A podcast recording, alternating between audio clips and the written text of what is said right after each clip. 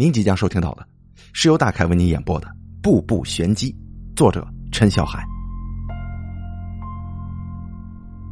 何土贵走出山坳，在城里打工，有将近十年的时间了。他仍然是一个三无农民工，既无积蓄、无职业，也无老婆，至今呢靠打零工糊口。这天傍晚，何土贵从货运市场返回出租屋。途中看见一群人正围着垃圾桶在干些什么，何土贵挤进去一看，只见在路灯之下有个婴儿正躺在襁褓里面吮吸手指呢。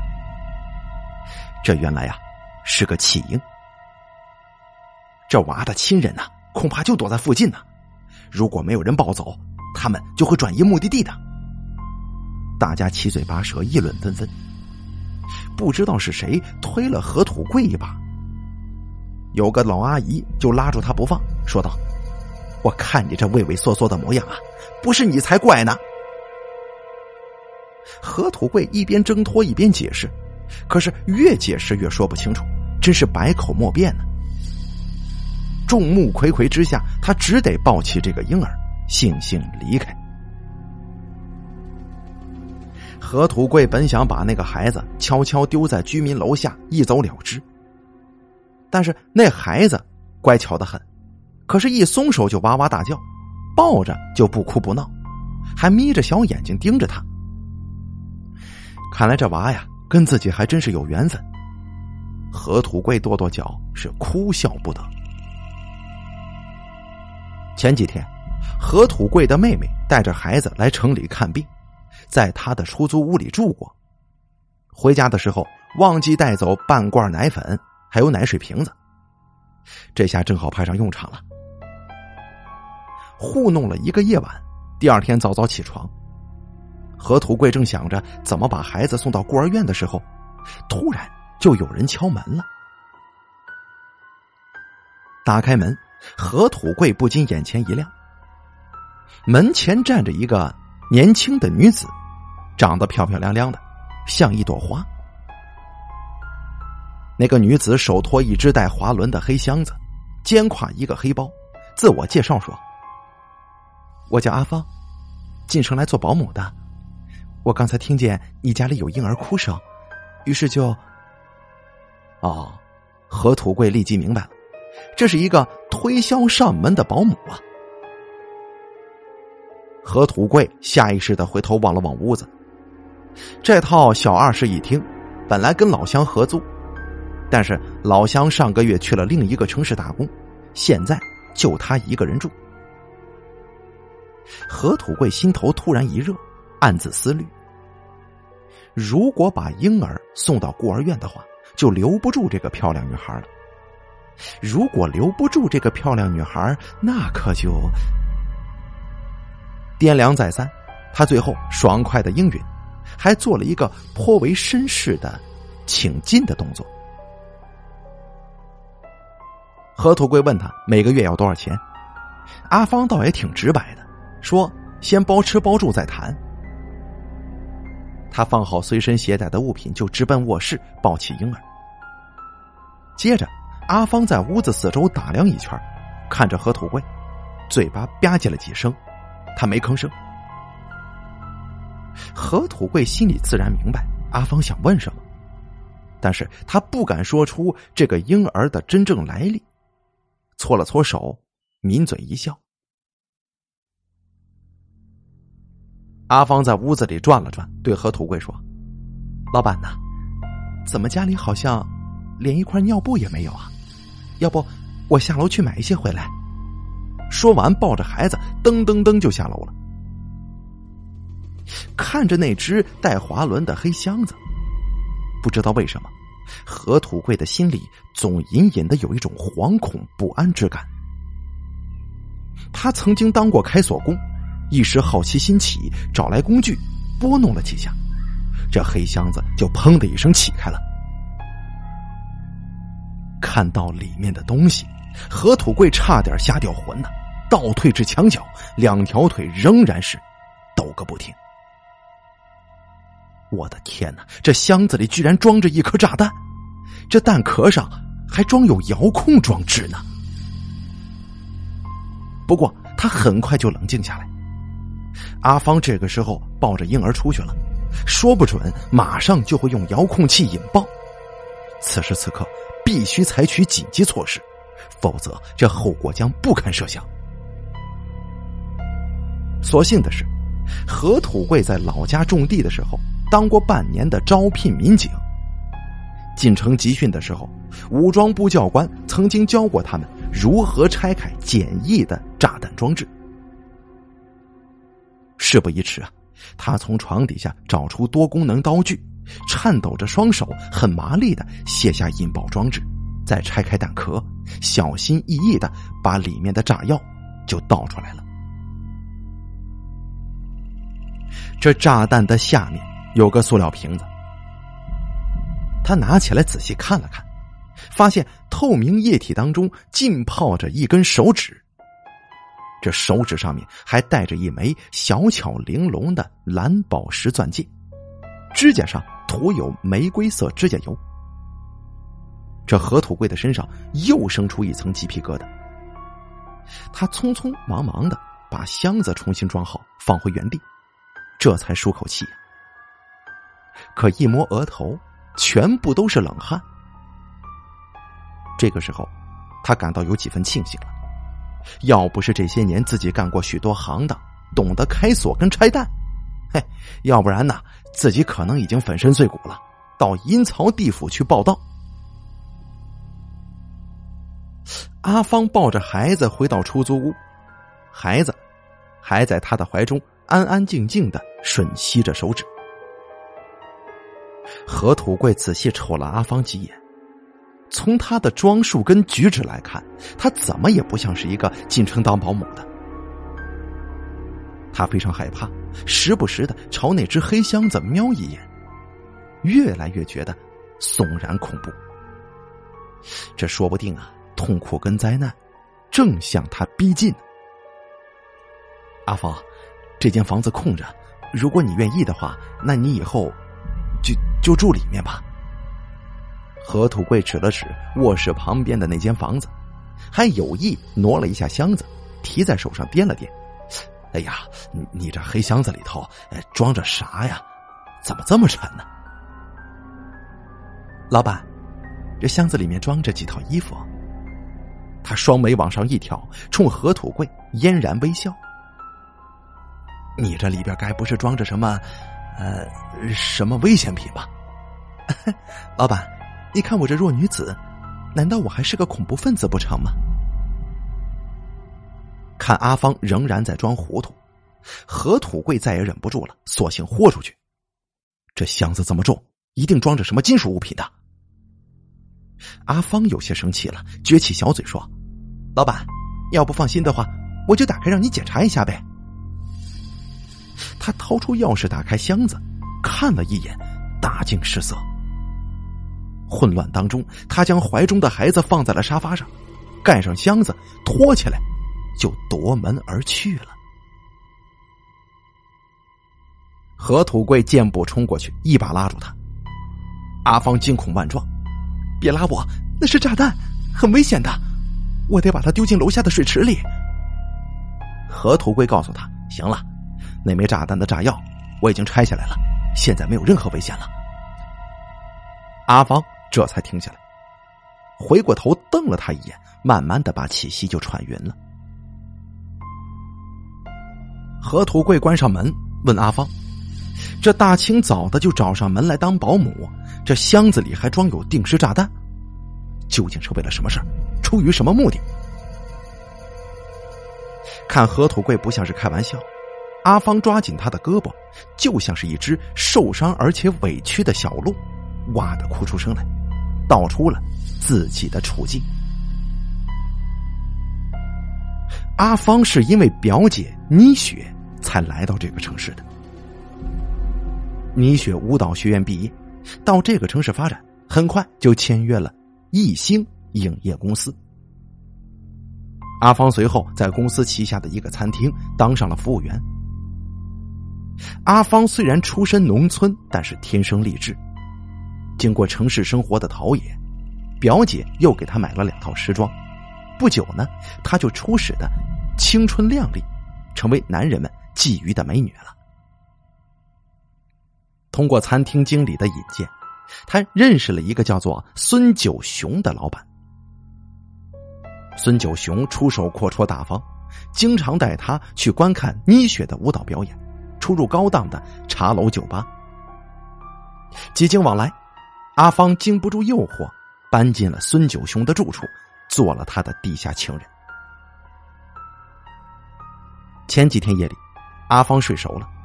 孙九雄带回几个朋友，他们坐在客厅，一边喝酒一边窃窃私语，商量什么。正好醒过来，他躲在房门后面，偷偷的听了一会儿，不禁毛骨悚然。原来呀，孙九雄正在跟几个朋友策划一个替人消灾的行动，还说要做好那笔大生意。阿芳是如梦初醒，同时也惊呆了。孙九雄欺骗了他，他并不是做什么贸易生意的，而是以替人讨债、杀人消灾的罪恶勾当为营生。阿芳决定离开这个恶魔。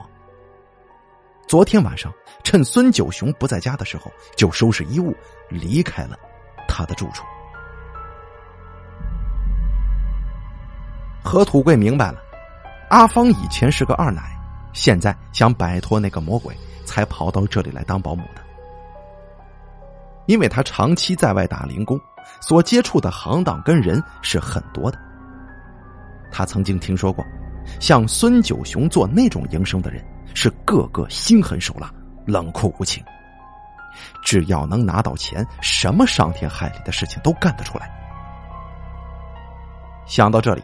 何土贵感到有一股冷汗从脊背冒出来了。如果那个姓孙的亡命之徒追到出租屋的话，他还能保住性命吗？这生命可是比美女重要啊！他毫不含糊的摆了摆手说：“阿芳，你你还是赶紧离开这里吧，不然的话……”阿芳的眼泪唰的一声就流下来了。双手抱住他的胳膊，不肯放下。这位好心的大哥，既然你家现在正需要一个保姆，那就让我替你好好带孩子呗。我相信自己的眼力，现在只有你能救我了。要是平常，像阿芳这样的美女，不知道会有多么心高气傲，恐怕不会拿正眼看何土贵一眼。这个时候，却躺在他的臂弯。泪水连连，有求于他。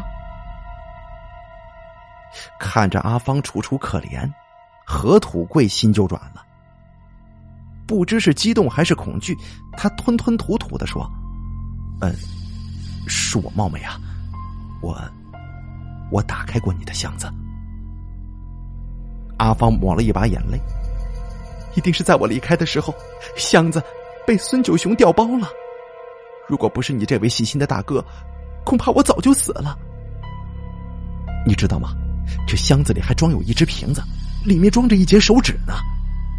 说着，何土贵推开阿芳，抓起他的一双手，左看右瞧。那根断指上还带着一枚戒指呢。什么？阿芳赶紧打开箱子，从蛋壳下面找出那个塑料瓶。里面果真装有一根断指，上面还带着一枚蓝宝石的戒指。阿芳脑子一炸，心跳的更厉害了。他拿出手机拨了个号，可是对方已经关机了。一种不祥之兆袭上心头，他脸色陡然阴沉下来，嘴里喃喃的骂道：“孙九雄，你们也太残忍了！什么呀？”何土贵看出了阿芳的神情变化，问道：“这截断指，难道你知道是谁的吗？”我表姐妮雪，平常就喜欢戴蓝宝石戒指，涂玫瑰色指甲油。你说我能不着急吗？阿芳黯然神伤，无助的看着何土贵，泪水又涌了一脸。我总有一种预感，表姐是不是遭到孙九雄一伙的暗算了？这。呃，不至于吧？戴蓝宝石戒指的女人，大街上一抓一大把呀，现在还不能完全确定就是倪雪，不是吗？何土贵撕了一片手机，递给阿芳。一时间，阿芳也是不知所措。还是何土贵比较冷静，他说道：“哎呀，不管这根手指啊是不是你表姐的，咱们都应该立马报警啊。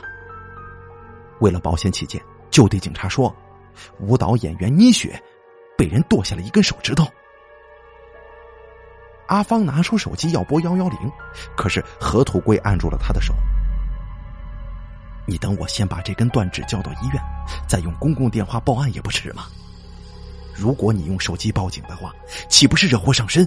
啊，落一个嫌疑对象的罪名吗？何土贵从报上看过，断指离开人体之后，必须要存放在医院的特殊保鲜箱里，否则就会坏死。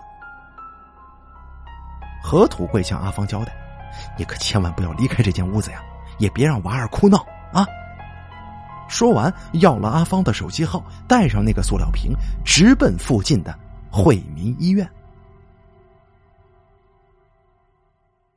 何土贵把那根断指交到惠民医院，医生告诉他：“这截断指呢，已经离开人体几个小时了，医院可以暂时做保鲜处理，但是断指再植的最佳时间是六到八个小时，否则进行再植的成功希望。”可就非常渺茫了。走出惠民医院大楼，何土贵在院子围墙边的一排公用电话前，抓起话筒就报了警。喂，是警察吗？舞蹈明星倪雪被人砍断一根手指头，现在生死不明啊。不过已经有人把那根断手指送到惠民医院了。他总算是轻松了几分。他在街头转悠了一圈，脑海里时不时的晃悠着阿芳的楚楚神态。他正想着这个时候该不该返回出租屋，手机就响了。货运老板叫他过去干活，刚好有一辆出租车停在路边，他钻进去报了个地址。车子启动之后，车载广播就响起来了，插播了。这样一则启示：一星公司的舞蹈演员倪雪听到广播之后，请立即与交通电台联系。如果有听众知悉下落者，也请及时拨打交通电台电话。何土贵先是一愣，然后又暗暗叫喜：这公安局这么快就跟交通台取得联系了，开始寻找倪雪了。他在心里默默祈祷，平安无事就好。司机直摇头，把音量调小了一点哎呀，这昨天晚上我还送过几位客人去看倪小姐的舞蹈表演呢。怎么，她现在是不是失踪了？何土贵想对司机说，倪雪不仅失踪了，而且还被人砍掉一根手指，至今不知生死。但是他最终还是没说出来。司机叹了口气，又自言自语的说。哎呀，这倪雪如今可是个大红人呢，几家公司都想挖他过去，可是艺兴公司不肯放人，这娱乐圈呢真是太险恶了。何土贵不懂娱乐圈，只顾给阿芳发短消息，告诉他警察正在发动市民寻找倪雪呢。不知过了多久，司机叫他下车的时候，何土贵愣住了。怎么开到这个陌生的地方呢？不等他发问，就有两个穿制服的民警把他请下去了。原来啊，这出租车里面装有微型的监控录像，镜头正好对着何土贵的手机。他发送短消息的内容都让司机看了个明白。司机凭借经验，认为倪雪的失踪很有可能跟这位乘客有关。他在一个十字路口等红灯的时候，就偷偷的给在公安部门上班的朋友发送了短信，并且用短信联系好见面的地点，毫不犹豫的就把车子开到市公安局背后的一个侧门边上了。在一间讯问室里，民警在何土贵的手机里找到了他发给阿芳的那条短消息。民警在旁边旁敲侧击问道：“警察寻找倪雪妨碍你什么？啊？他现在怎么样了？”何土贵有些紧张，他明白杀人可不是一般的案件，那是要坐牢杀头的。他害怕自己受到牵连，沉吟半晌，把阿芳的话在脑子里梳了一遍，然后竹筒倒豆子似的做了彻底的交代。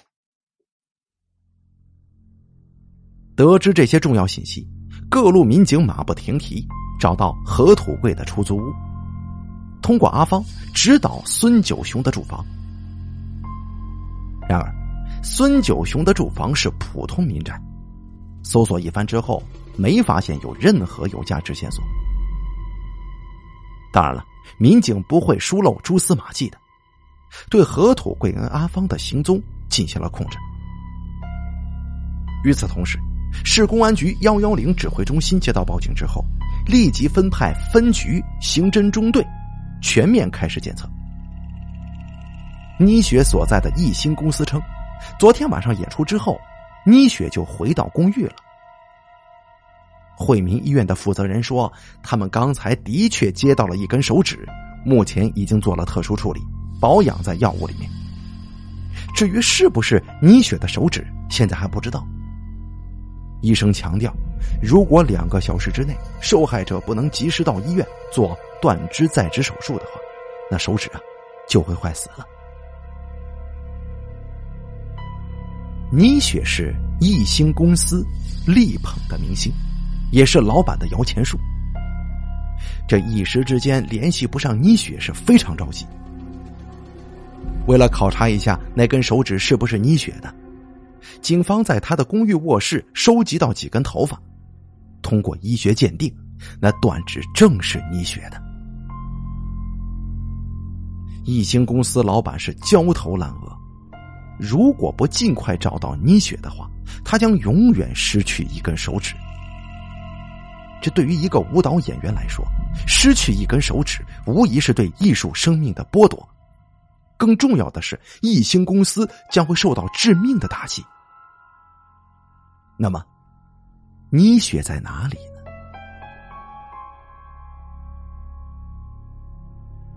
实际上，斩断倪雪手指的是一个叫做“神鹰零零七”的私家侦探组织。他们打着侦探的旗号，其实是干着黑社会的勾当。孙九雄是这个组织里的马仔。并不知道老大是谁，他不知道老大是谁，他就只听电话安排办事。事成之后，他的卡上就会多出他们承诺的支付数目。几经折腾，何土贵已经没有心思去托运市场干活了，给工头打个电话，称自己病了。他呢，就去了街头的一家面馆叫了碗三鲜面，狼吞虎咽。打了个饱嗝，何土贵去柜台付钱的时候，店主一脸惊喜的告诉他：“因为他是今天第一百位来店里消费的幸运顾客，所以不收费。不但不收费，还将得到一份奖品呢。”店主递给他一张纸条，说那是总店的地址，将有一份神秘的大礼等他去领取。何土贵在街头打零工多年了，这奖那奖的都跟他没什么缘分。这次吃碗面条，居然中个幸运奖，嘿，他心中啊难免生出了几分窃喜。他乐滋滋的按照地址找到那个地方，上下望了望，觉得不大对劲呢。这不是一个废弃的拆迁工地吗？怎么会在这儿呢？他正在愣神的时候，突然。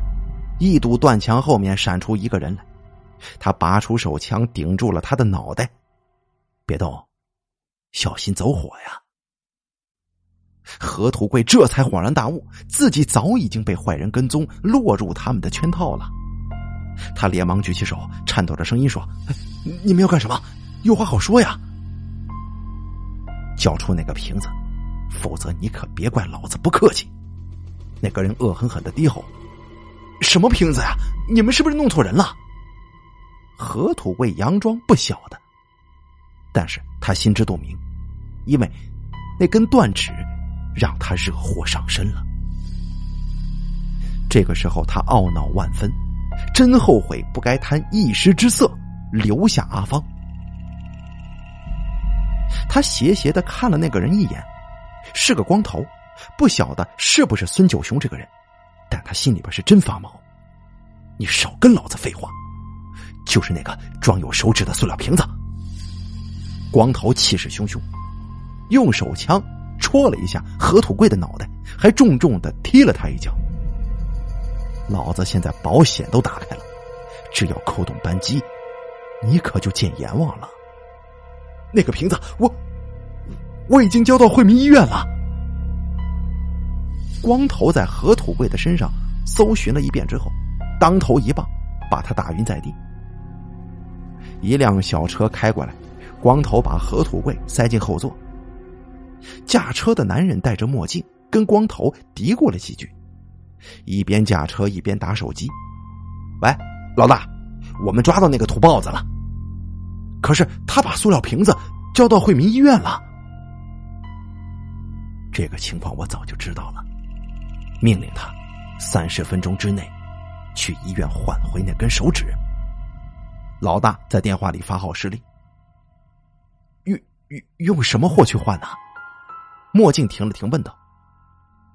当然只能用手指换手指了。快点带人速到惠民医院后面的地下车库汇合。车子开到惠民医院背后的一间地下车库。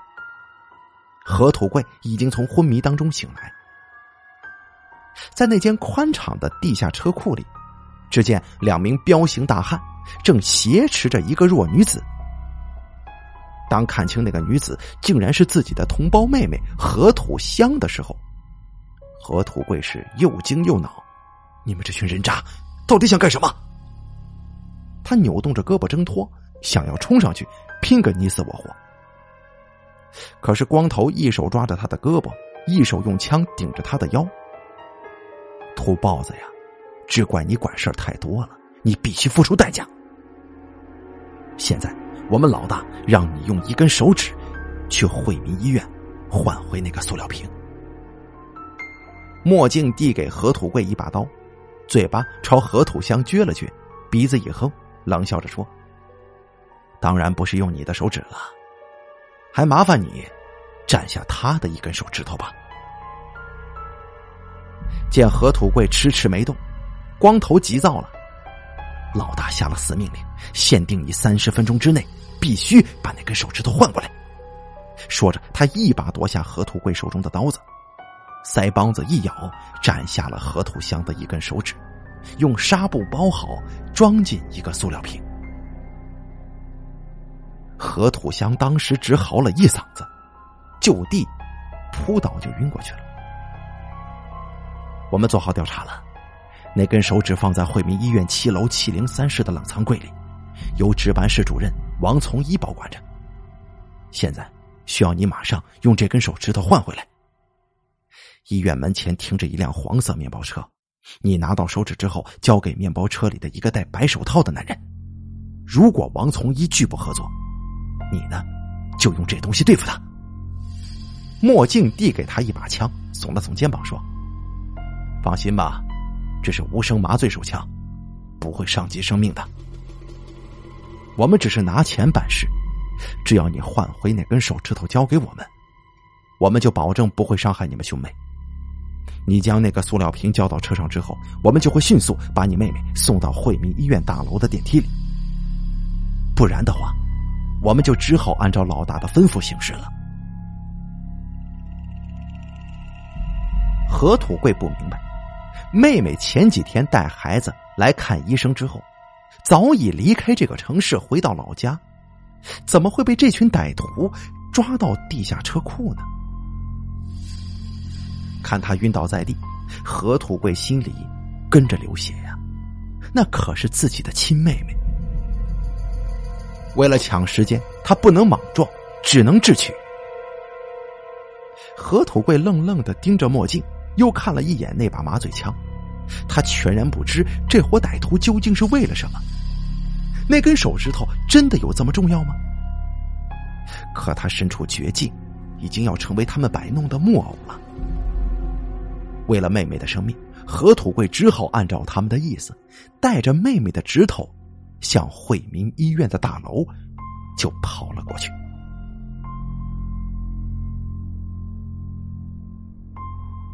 王从一年近五旬，是惠民医院的外科主任，从事人体在职手术研究多年，而且具有很高的造诣。医院收到那根断指之后，就交给了王从一，并且随时准备给受害者做在职手术。这个时候，王从一正心情焦虑的在办公室里踱步，时不时的看一下手表，因为那根断指已经开始出现坏死的征兆了。不知何时，办公室突然闯进来一个人，他的手上还拿着一个沾满鲜血的纱布包。王从一推了推眼镜，惊奇的问道：“小伙子，你找谁呀？”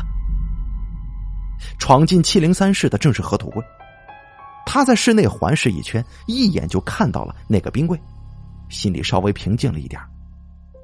他喘息了一下，语无伦次的说：“王大夫，有件事情，我想请你帮个忙。我要用这根断指换回一个小时之前我交给惠民医院的那根。”说着，他递上手中血乎乎的纱布包。哎呀，怎么又是一根断指呢？王从一呆呆的望着他，轻叹一口气，没吭声。这个时候，何土贵的心中有些发虚，他的手已经插进裤口袋，按住了那一柄麻醉枪。王从一打开纱布包，用镊子夹住手指。摇了摇头，放进了一个存有液体的玻璃瓶。还没等何土贵抽出枪，王从一竟然主动从冰柜里取出了那个塑料瓶子，交给了他。正是那个塑料瓶，何土贵看见了里面的那根断指，这断指上还有那枚蓝宝石戒指。何土贵飞快的走出电梯，跑向医院大门。可是门前根本就没有什么黄色面包车。就在这个时候，他的手机响了，是那个光头打过来的。现在，你把塑料瓶放在医院大门左侧的石狮石墩上，快点！我妹妹她啊！何土贵心急火燎，不知妹妹是死是活。可是没等他把话说完，对方就已经挂机了。何土贵按照指令把塑料瓶放置好，他的人却躲藏在一个电话亭旁。只见墨镜男子闪身而出，左右看了一圈，径直过去拿起那个塑料瓶。就在他转身的瞬间，一辆小车停在他的身后，跑下两个人来，把他拖了上去。墨镜见势不妙，想逃出小车。可是，把他拖上车的是两位便衣民警。你要想逃，可没那么容易。民警命令墨镜打电话，把手指交出去。墨镜发现事情已经败露，就妥协了，拿出手机拨打了一个电话号码。他称对方为老大，说他们已经接到那根手指了，就问要送到什么地方去。老大或许感觉出什么来，他在电话里支支吾吾的，最终没能够明确告诉塑料瓶所要送达的地方。民警给专案组汇报案情的时候，恰逢塞车，墨镜趁机跳下车，冲向街头。民警乘胜追击，鸣枪示警。岂料墨镜毫不投降，反而从腰间拔出一把手枪，朝天打一枪，予以对抗。顿时，这街头就大乱，一片恐慌啊！墨镜狗急跳墙，扑向行人，抓住一个妇女揽在怀里，用枪管顶住她的后脖子。墨镜跟一个民警持久对峙，展开心理战。另一个民警抓住时机，几个翻滚绕到墨镜侧面，啪的一声击中墨镜。但遗憾的是，那个塑料瓶子已经被车轮碾压的稀烂。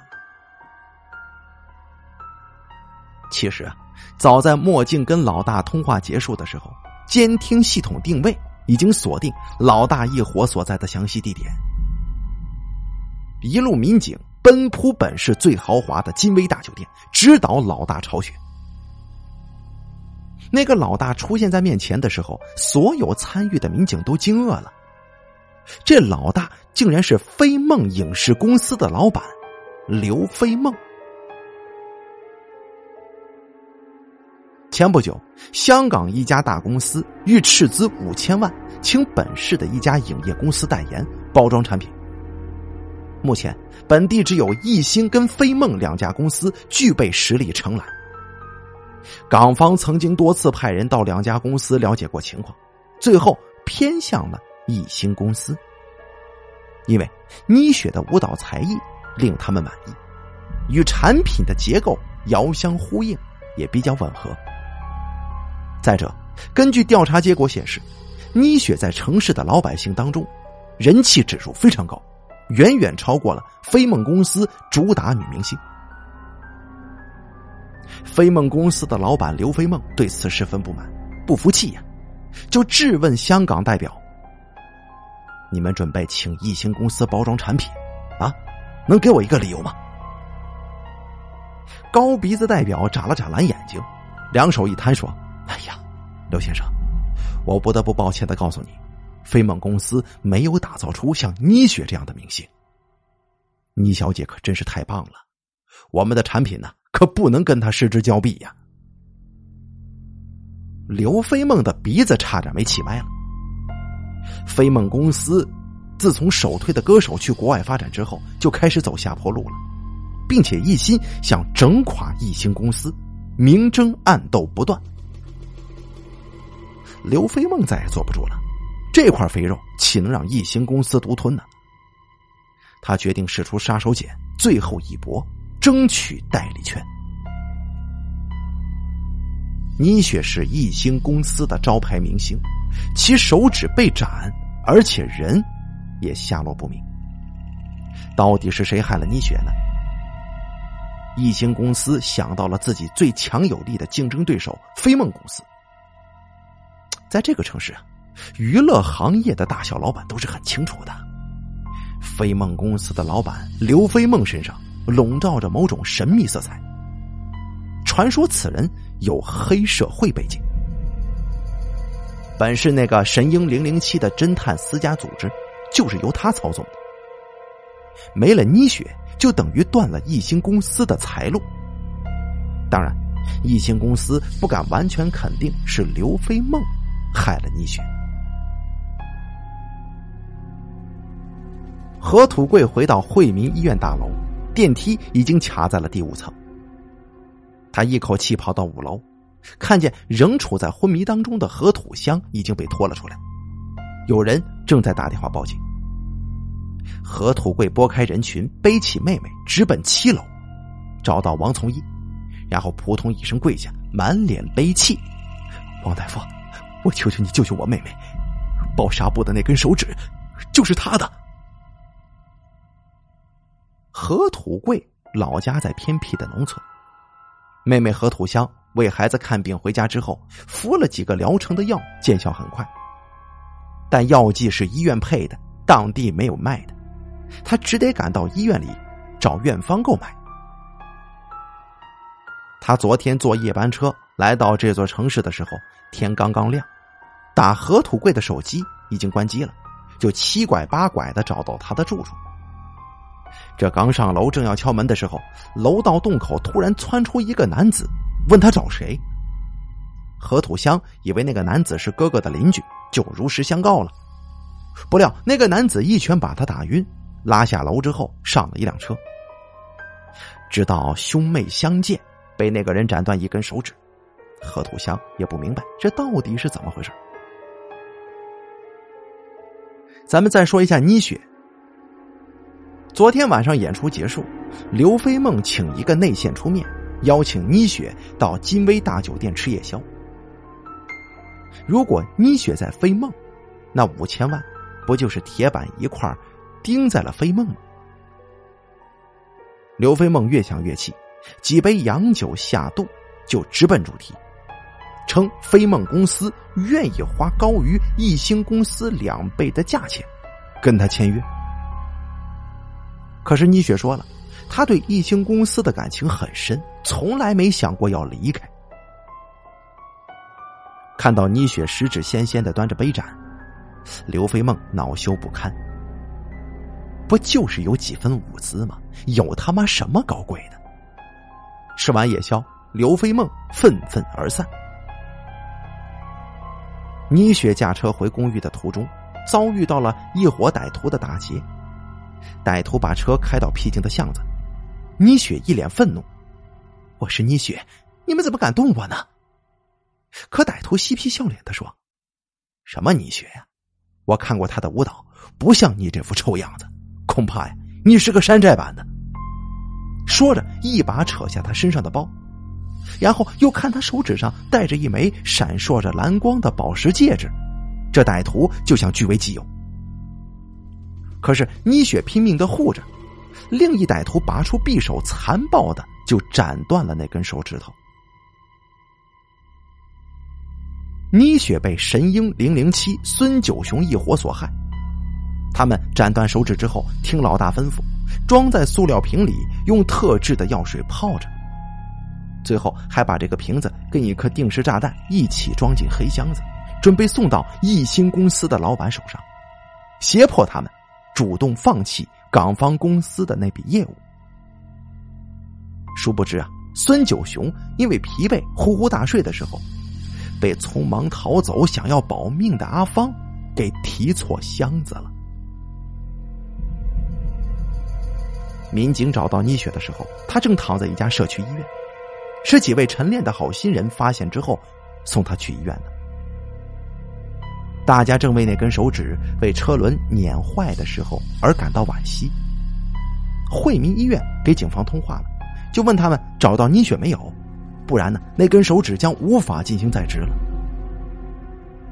原来呀，王从一得知那根手指头的来历之后，就隐隐感到歹徒。不会善罢甘休，一定还会去要那根手指的，便用一根模具手指代替了。哎，不过那枚蓝宝石戒指却是倪雪的。倪雪被送到惠民医院抢救，并且成功的接植了手指。手术结束之后，王从一万分感慨：像倪雪这样手指离开人体将近十个小时还能够成功接植的，这在医学史上啊。简直就是个奇迹呀！为了给妹妹交手术费，何土贵回到出租屋，准备洗把脸，然后去找老乡借钱。他推门就看到敞着胸襟的阿芳正在给那个娃喂奶。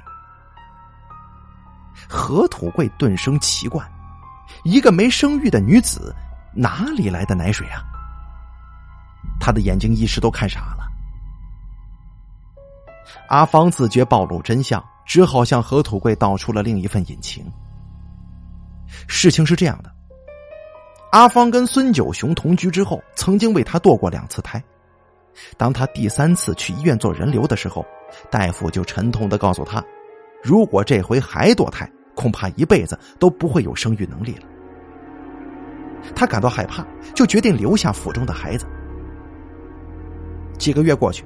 趁孙九雄外出跑生意的时候，阿芳称病回老家休息了，偷偷就把孩子生下了。孙九雄得知之后暴跳如雷，把他们母子从老家接回城里，责令他把孩子丢在街头，并且威胁他，如果不抛弃那个孩子，他将得不到一分钱，还要破他的相，让他一辈子都没好日子过。阿芳抱着孩子在街头兜了一整天，仍然不舍得抛下亲生骨肉。迫于无奈，趁天黑，他把孩子丢在街头的垃圾桶旁。见何土贵抱走孩子，他尾随其后，一直跟着。摸清了何土贵的住处。何土贵听着这一切真相，就像是听天书啊！他看着阿芳，目瞪口呆。阿芳脸一红，读懂了他眼中的迷惑。你抱回了这个孩子，就表明我们母子俩跟你有缘分。土贵哥，你能原谅我们吗？阿芳泪水迷蒙。何土贵尴尬的搓了搓手，哎呀，只怕那个姓孙的找上门来呀！因为你血的那根断指，孙九雄一伙也斩断了我妹妹的一根手指，现在正住在医院里，我还得去找老乡借钱缴纳手术费呢。阿芳扬了扬眉头，走上前，依偎在何土贵的胸前说：“我在上午看到午间新闻了，孙九雄拒捕的时候，被警方击毙了。”接着，他又指了指沙发上的包，这包里还有几万块现金，你需要多少，你自己拿吧。何土贵摸了一把阿芳的脸，用纸巾为他擦干泪水，想说什么，可是什么也没说出来。